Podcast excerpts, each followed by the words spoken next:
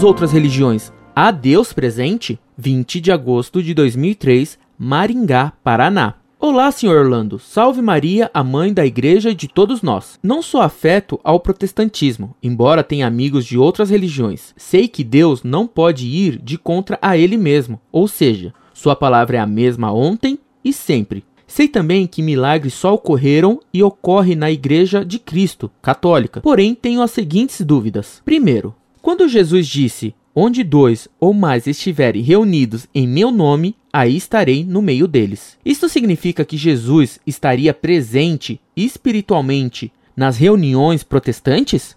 Segundo, uma vez os apóstolos disse a Jesus que um grupo de pessoas estaria pregando e curando em nome de Jesus, mas que estes não andavam com eles. Não me lembro exatamente da palavra e não está evidentemente a narrativa bíblica. Mas isso indica algum sinal de divisão?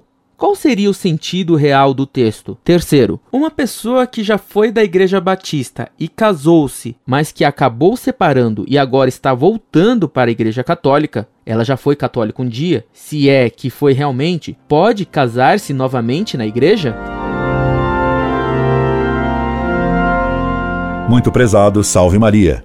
Muito interessante as suas perguntas, que passo a responder com prazer. Primeira, de fato, nosso Senhor disse a frase: Onde dois ou três estiverem reunidos em meu nome, eu estarei entre eles. Repare que nosso Senhor diz também: Nem todo o que diz Senhor, Senhor entrará no reino dos céus.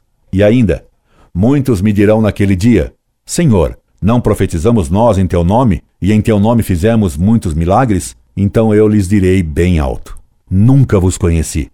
Apartai-vos de mim, vós que praticais a iniquidade. Você vê por essas citações do Evangelho, prezado, que não basta invocar o nome de Cristo, não basta até mesmo profetizar em nome de Cristo e mesmo fazer milagres em nome de Cristo para se salvar. Pelo contrário, Cristo os desconhecerá e os repelirá no último dia. Estar reunido em nome de Cristo, profetizar em seu nome, fazer milagres em seu nome, não garante que se esteja com Cristo. O que garante estar com Cristo é ouvir e aceitar realmente a Sua palavra e colocá-la em prática. Pois Cristo, aí mesmo nessa passagem, observa: Nem todo o que diz Senhor, Senhor entrará no reino dos céus, mas o que faz a vontade de meu Pai que está nos céus, esse entrará no reino dos céus. Também nos disse Cristo taxativamente: Quem vos ouve, a mim ouve. Lucas 10, 16. Ora, o protestantismo se fundamenta no livre exame da Bíblia, isto é, cada um lê e entende como quer. Portanto, os protestantes não ouvem a palavra de Deus, mas procuram ouvir sua opinião pessoal. Por outro lado, a doutrina luterana estabeleceu que basta ter fé para se salvar, sem ser necessário praticar boas obras. Crê firmemente e peca muitas vezes. Foi uma recomendação e um princípio ensinado por Lutero, ao qual o protestantismo não renunciou. Você pode encontrá-lo num folheto largamente difundido entre os protestantes e que afirma que o caminho da salvação não é prática dos mandamentos, mas só Cristo. E também os protestantes se recusam a ouvir Pedro e seus sucessores, os papas. Portanto, recusam ouvir a voz de Cristo falando em Pedro. Logo, os protestantes não se reúnem em nome de Cristo, embora digam que o adoram e seguem, que profetiza e fazem milagres em seu nome.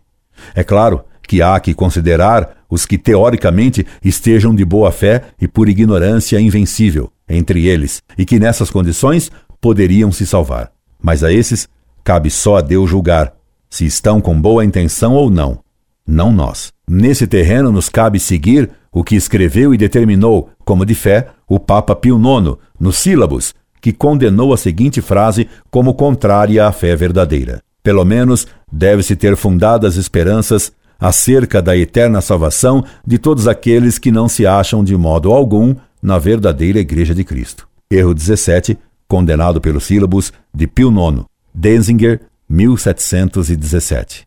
E Pio IX condenou também a seguinte frase: O protestantismo não é outra coisa senão uma forma diversa da mesma verdadeira religião cristã, e nele se pode agradar a Deus da mesma forma que na Igreja Católica. Erro 18 dos sílabos de Pio IX, Denzinger, 1718. Logo, não se deve presumir que Cristo esteja presente na reunião de hereges, ainda que eles digam que se reúnem em seu nome. Sua segunda pergunta apresenta a mesma dificuldade com base noutra passagem do Evangelho de São Marcos, quando alguns expulsavam demônios em nome de Cristo, e os apóstolos pediram a Nosso Senhor que os proibisse de fazer isso, porque esses tais não andavam com eles, os apóstolos. Ao que Nosso Senhor respondeu: Quem não está contra nós é por nós. Repare que nem os apóstolos, nem Nosso Senhor negam, neste último caso, que esses tais, de fato, expulsassem demônios em nome de Cristo. Logo, eles de fato faziam isso. Então, só podiam fazê-lo sincera e realmente em nome de Cristo. Deus os atendia. Logo, esses tais, de fato, falavam e agiam em nome de Cristo, mesmo sem serem do grupo dos apóstolos.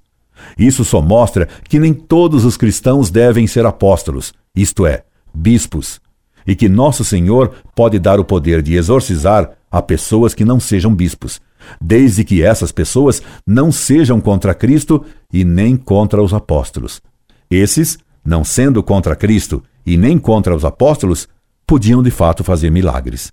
O caso não se aplica então aos protestantes, que são declaradamente contra o Papa, instituído por Cristo. Sendo eles contra Pedro, estão eles contra Cristo. Logo, eles não podem fazer milagres. Quanto à sua terceira questão, não tendo conhecimento desse problema, devo me abster de dar qualquer opinião. Creio que seria bom que se consultasse um canonista sério e prudente para resolver o problema sem liberalismo e com justiça.